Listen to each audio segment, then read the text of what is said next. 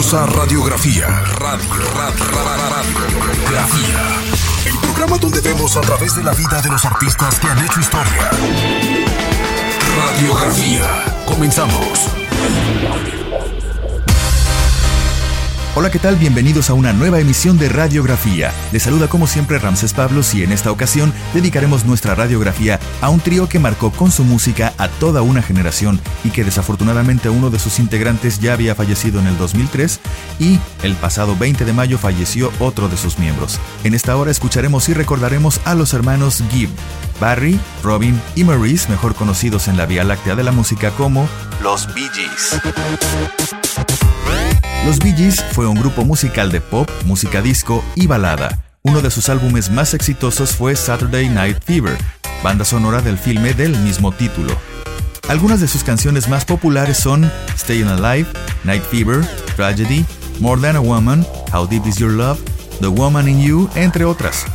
Formado el trío por los hermanos Barry, Robin y Maurice Gibb alrededor de 1960, este grupo se encuentra entre los más importantes del género, con más de 40 años de actividad musical ininterrumpida. Supieron lograr sus primeros éxitos en Australia y en Inglaterra, el cual es su país de origen, y lanzaron el primer álbum oficial de forma internacional. I started a joke, started the whole world crying.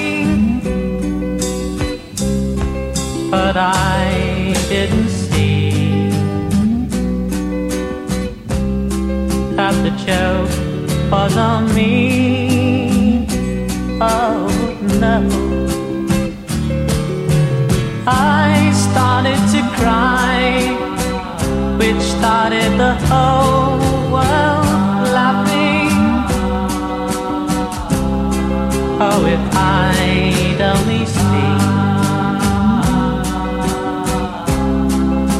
the joke was on me.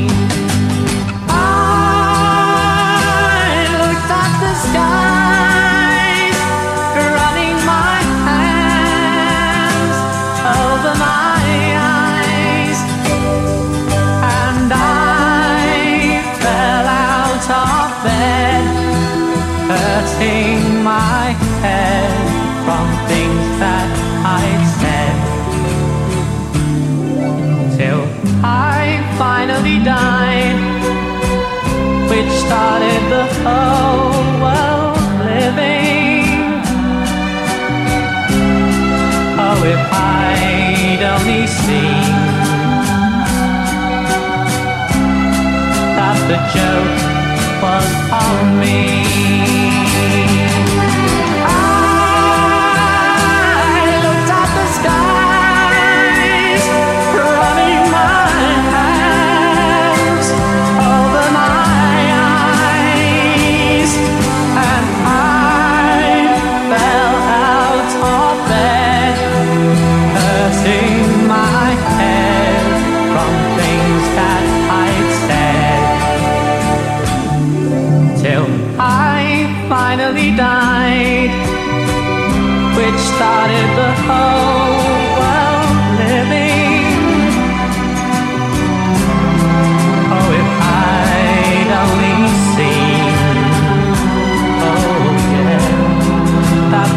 Las décadas de los 60s y 70s fueron parte inseparable de la escena musical mundial, en especial con la fiebre del disco, de la mano del productor Robert Stingwood. En los años 80 se dedicaron a colaborar con otros artistas y tiempo después volvieron a los estudios.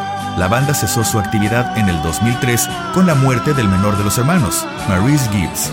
Los sobrevivientes en aquel entonces, Barry y Robin, anunciaron entonces que el nombre de Bee Gees ya no sería usado más en las presentaciones. Sin embargo, el 7 de septiembre del 2009, Robin le reveló a Jonathan Agnew que habló con Barry y decidieron volver a los escenarios. Fue uno de los grupos más exitosos en la historia de la música. Vendieron más de 380 millones de copias entre álbumes y sencillos.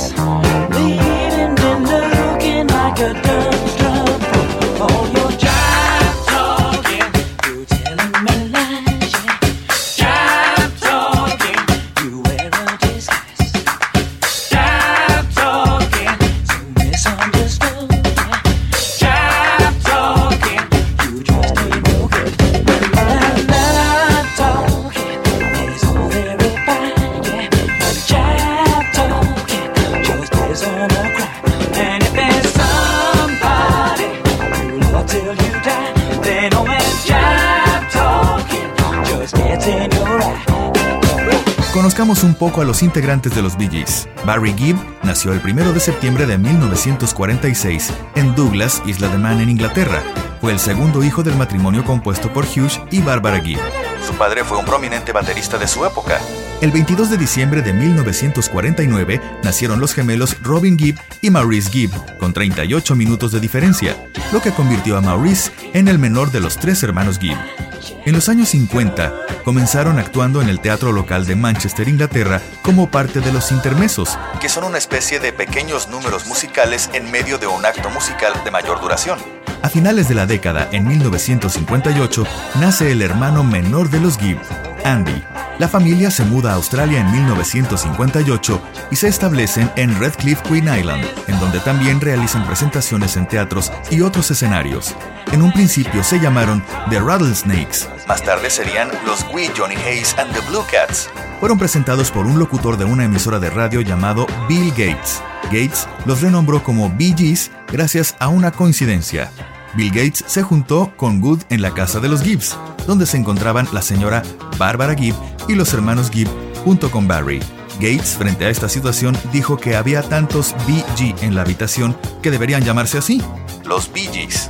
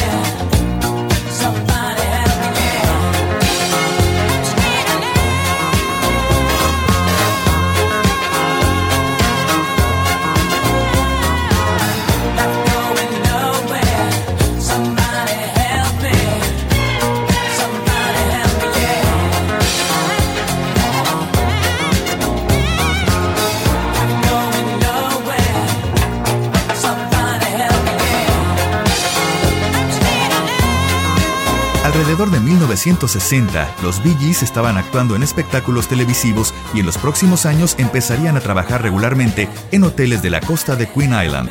Barry llamó la atención de la estrella australiana Cole Joy gracias a su capacidad de escribir canciones. Así que Joy ayudó a los jóvenes Bee Gees a tener un acuerdo de grabación con Festival Records en 1963 bajo el nombre Bee Gees. Los tres hermanos lanzaron dos o tres sencillos en un año, mientras Barry ayudaba con canciones a otros artistas australianos.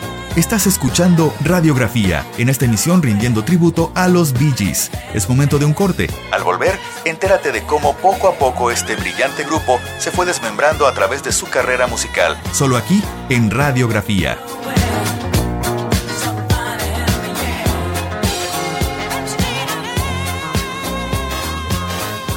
Estás escuchando Radiografía, donde vemos a través de los grandes de la música. Ya estamos de vuelta a Radiografía y continuamos escuchando los éxitos y trayectoria de los Bee Gees. Un éxito menor en 1965, Wine and Woman, impulsó a los hermanos para hacer en ese mismo año su primer álbum como banda, con un título bastante largo por cierto. The Bee Gees Sing and Play 40 Barry Gibb Songs. A finales de 1966, la familia Gibb decide volver a Inglaterra y buscar fortuna con la música allí. Mientras venían de viaje, los hermanos escucharon que Spikes and Specs, la canción que habían grabado en 1966, había llegado al número uno en Australia.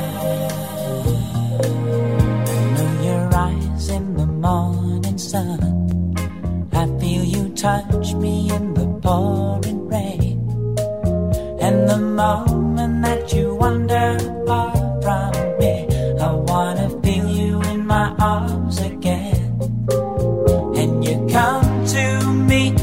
summer breeze, keep me warm in your love, then you softly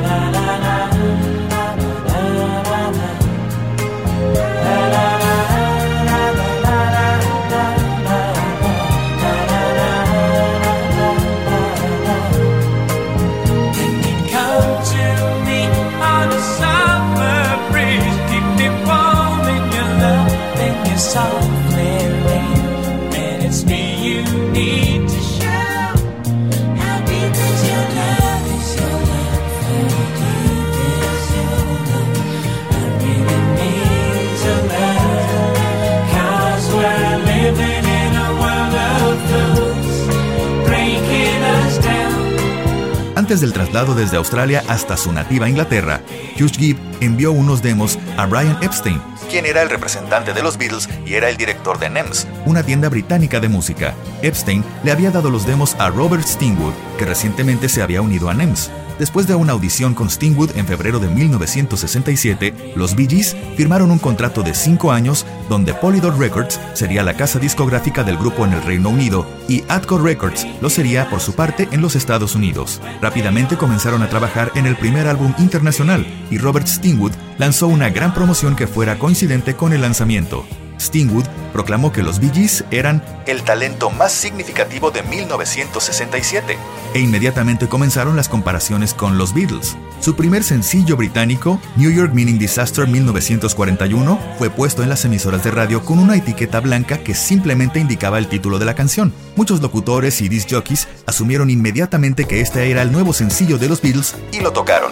Eso ayudó a que la canción llegara al top 20 tanto en el Reino Unido como en Estados Unidos. Solo hasta después se dieron cuenta de que no eran los Beatles, sino los Bee Gees, cuando lanzaron su segundo sencillo, To Love Somebody, que también llegó al top 20 en Estados Unidos.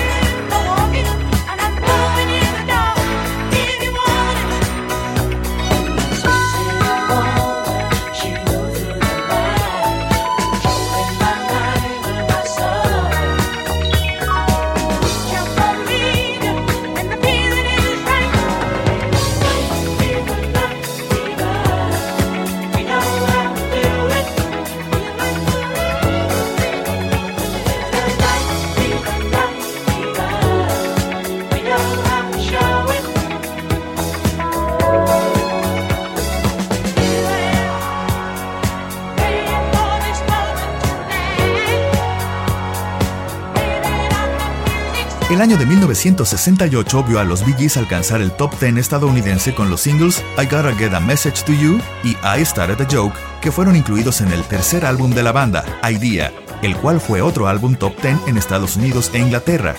Por 1969, las figuras empiezan a aparecer dentro del grupo, así también como Robin empieza a sentir que Stingwood había estado posicionando a Barry como el líder de la banda. Empezaron a grabar el nuevo álbum que iba a ser conceptual llamado Masterpiece, que evolucionó hasta transformarse en el álbum doble Odessa. Los críticos de rock opinan que este es el mejor álbum de los años 60, con influencias del rock progresivo. Robin se separó del grupo a mediados de 1969 y lanzó su carrera como solista, la cual tuvo un breve éxito en Europa. Barry y Maurice continuaron bajo el nombre de Bee Gees. Incluso recurrieron a su hermana Leslie para que apareciera con ellos en el escenario.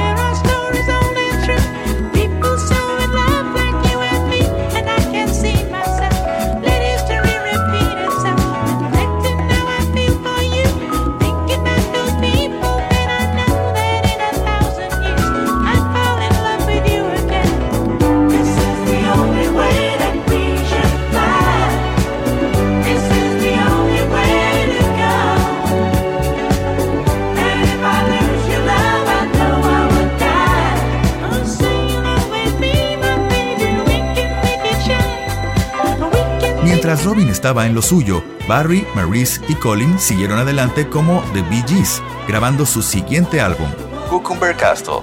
Hubo también un especial de televisión filmado para acompañar el álbum, lanzado al aire por la BBC de Londres en 1971. Colin Peterson tocó la batería en las grabaciones de las canciones para el álbum, pero fue despedido del grupo después de que comenzaron las filmaciones. Las partes donde él aparecía fueron editadas y sacadas de la película al final. A raíz del poco éxito de este álbum, Barry y Maurice separaron caminos y se creía que los Bee Gees como grupo habían terminado. Barry grabó un álbum como solista que nunca fue lanzado oficialmente, aunque el sencillo I'll Kiss Your Memory fue lanzado sin obtener mucho interés. Maurice también grabó durante ese tiempo lanzando el sencillo Railroad. Además participó en la comedia musical Sing a Rude Song. Estás escuchando Radiografía en esta emisión especial dedicada a los Bee Gees. Al volver, entérate de qué tan efervescente y fugaz fue el éxito de los Bee Gees en los Estados Unidos, solo aquí en Radiografía.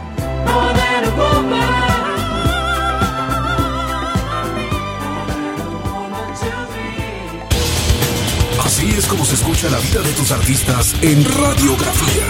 Continuamos. Bienvenidos de vuelta a Radiografía, seguimos escuchando a los Bee Gees. Los hermanos Gibb se reunieron a finales de 1970 escribiendo canciones acerca de sufrimientos y soledad. Aunque habían perdido la atracción de las Islas Británicas, los Bee Gees llegaron al puesto número 3 con el tema Lonely Days y tuvieron su primer número 1 con How Can I Mend a Broken Heart. El talento del trío fue incluido en la banda sonora de la película de 1971, Melody, donde grabaron varias canciones para la película. Con el aviso de su nuevo sello discográfico estadounidense, Atlantic Records, Stingwood ordenó al grupo que grabara como el afamado productor musical de soul Arif Mardin. El LP resultante, Mr. Natural, incluyó algunas baladas y un presagio de la dirección hacia el rhythm and blues que la banda tomaría por el resto de su carrera. Pero cuando el álbum no convenció a la audiencia, Marine los animó para que trabajaran con el estilo musical del soul.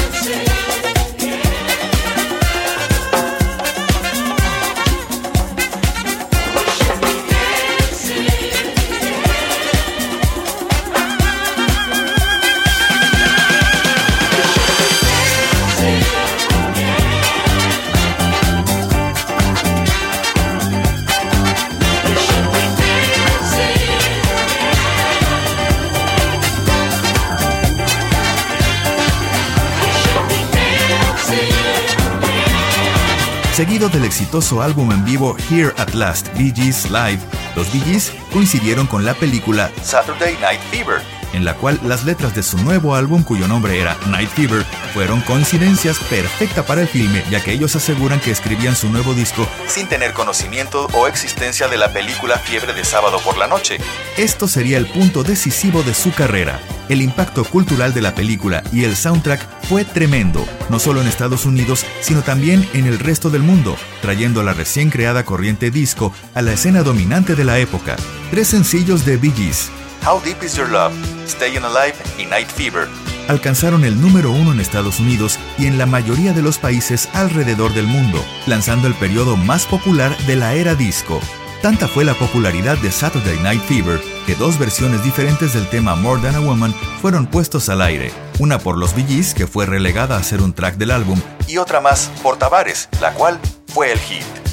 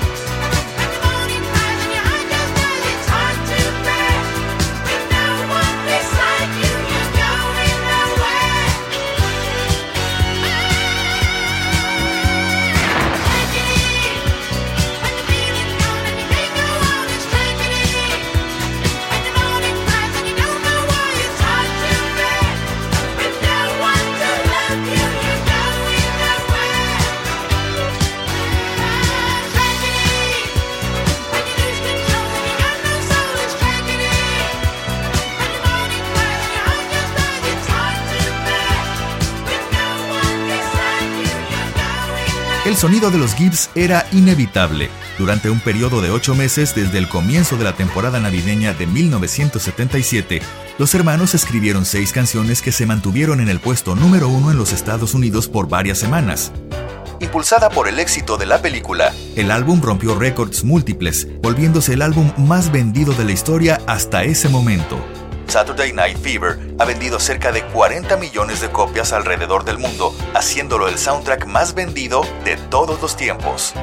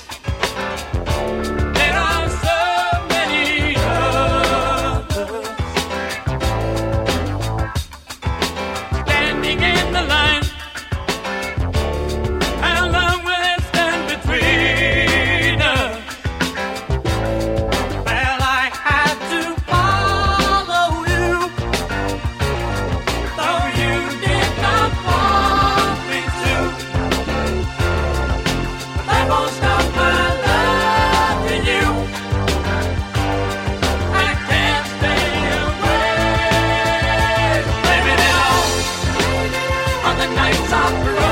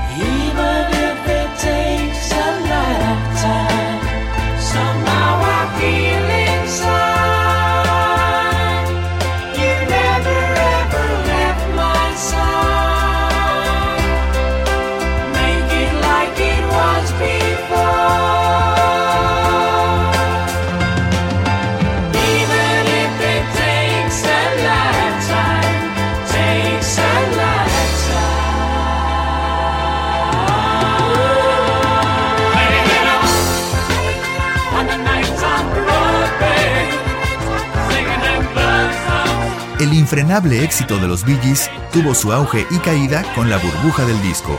A finales de 1979, la música disco fue decayendo en popularidad y la reacción violenta contra el género puso la carrera americana de los Bee Gees en picada.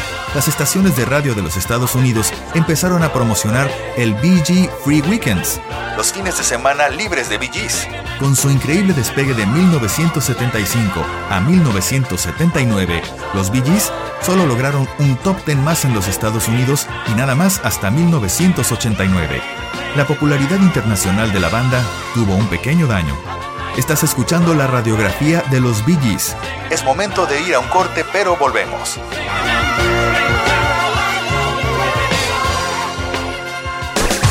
Escuchas Radiografía. Ya estamos de vuelta en Radiografía y seguimos con los Bee Gees. Robin y Barry Gibb lanzaron varios álbumes como solistas en los 80s, pero solo con un esporádico y moderado éxito. De todas formas, los hermanos continuaron con éxitos, pero detrás de los escenarios, produciendo y escribiendo para artistas como Barbara Streisand, Dionne Warwick, Diana Ross y Kenny Rogers, incluyendo el hit de ventas multimillonarias en Estados Unidos y el número uno en las listas con Donny Parton y el propio Kenny Rogers, Islands in the Stream, los Bee Gees lanzaron el álbum ESP en 1987 que vendió por arriba de las 3 millones de copias. El sencillo You Win Again llegó al número uno en numerosos países, incluyendo Reino Unido, pero fue una desilusión en los Estados Unidos, llegando solo al número 75. En 1983, el compositor de la banda Chicago, Ronald Sell, demandó a los Bee Gees. Ronald reclamaba que los hermanos Gibb habían robado material musical de una de sus canciones hits, Let It End, y la usaron en How Deep Is Your Love. Al principio los Bee Gees perdieron el caso, pero el veredicto fue revocado unos meses después.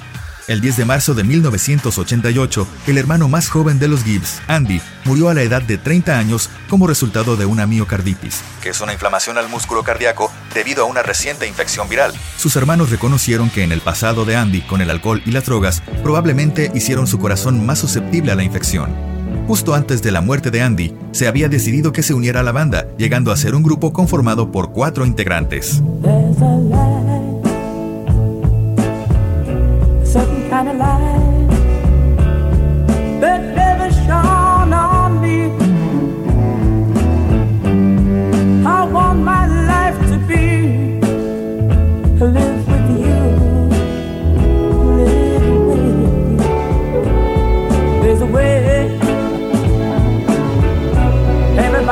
said to do each and every little thing. But what does it really if I ain't got you? Ain't got hey, baby, you don't know what it's like.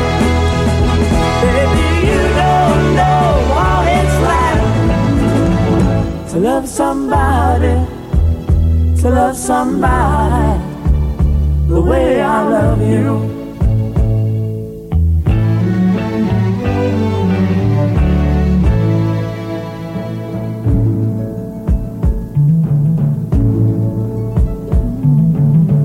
parade, I see your face again.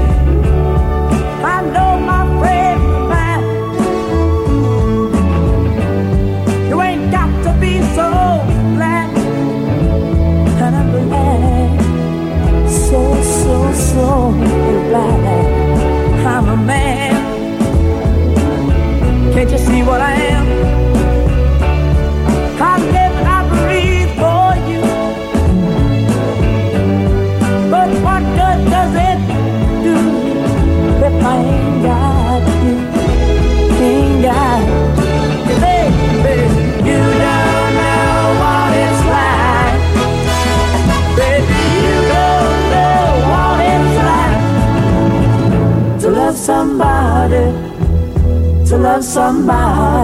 El álbum siguiente de los Bee Gees, One, es lanzado en 1989, figurando la canción dedicada a Andy, Wish You Were Here.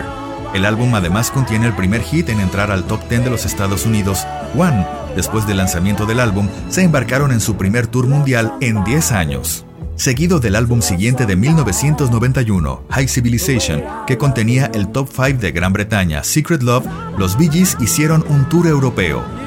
Después del tour, Barry Gibb empezó a pelear contra un serio problema de espalda que requirió cirugía. A principios de los 90, Barry no era el único BG que vivía con dolor.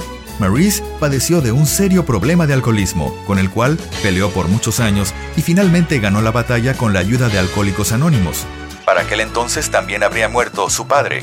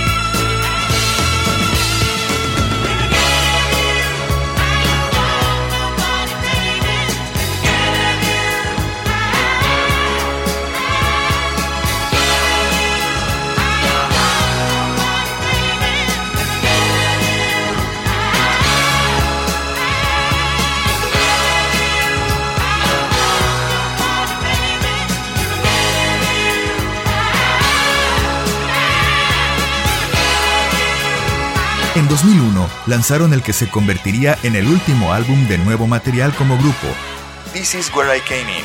El álbum le dio la oportunidad a cada miembro de la banda para escribir su propio estilo, así también compusieron los tres temas juntos además.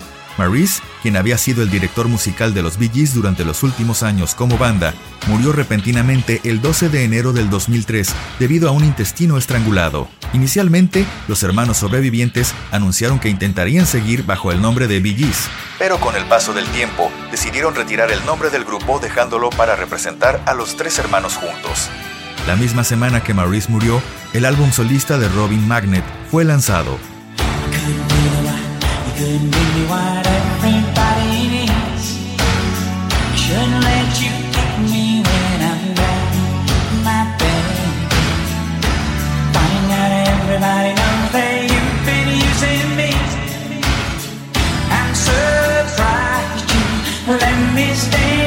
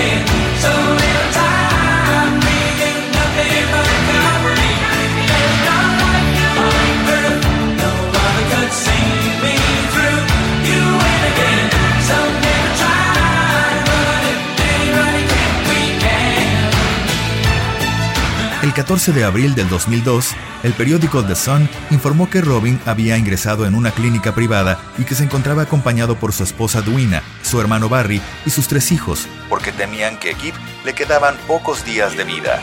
Ese mismo día, el portal E-Online informó que Robin se encontraba en un estado de coma en una clínica en Londres. Familiares del famoso intérprete de 62 años, quien había superado un cáncer de colon e hígado, informaron que estaba internado en un hospital a causa de una neumonía, agregó el portal citando fuentes periodísticas. Finalmente, Robin falleció el domingo 20 de mayo del 2012 a los 62 años tras una larga batalla contra el cáncer, anunciaron sus familiares. Muchas gracias por haberme acompañado a esta emisión de radiografía dedicada a los Bee. Nos escuchamos en la siguiente edición de radiografía que no sabemos a quién será dedicada hasta este momento. Para averiguarlo, necesitarás entrar a Facebook y votar por tu favorito. Mi nombre es Ramses Pablos, muchas gracias. Quédense en sintonía.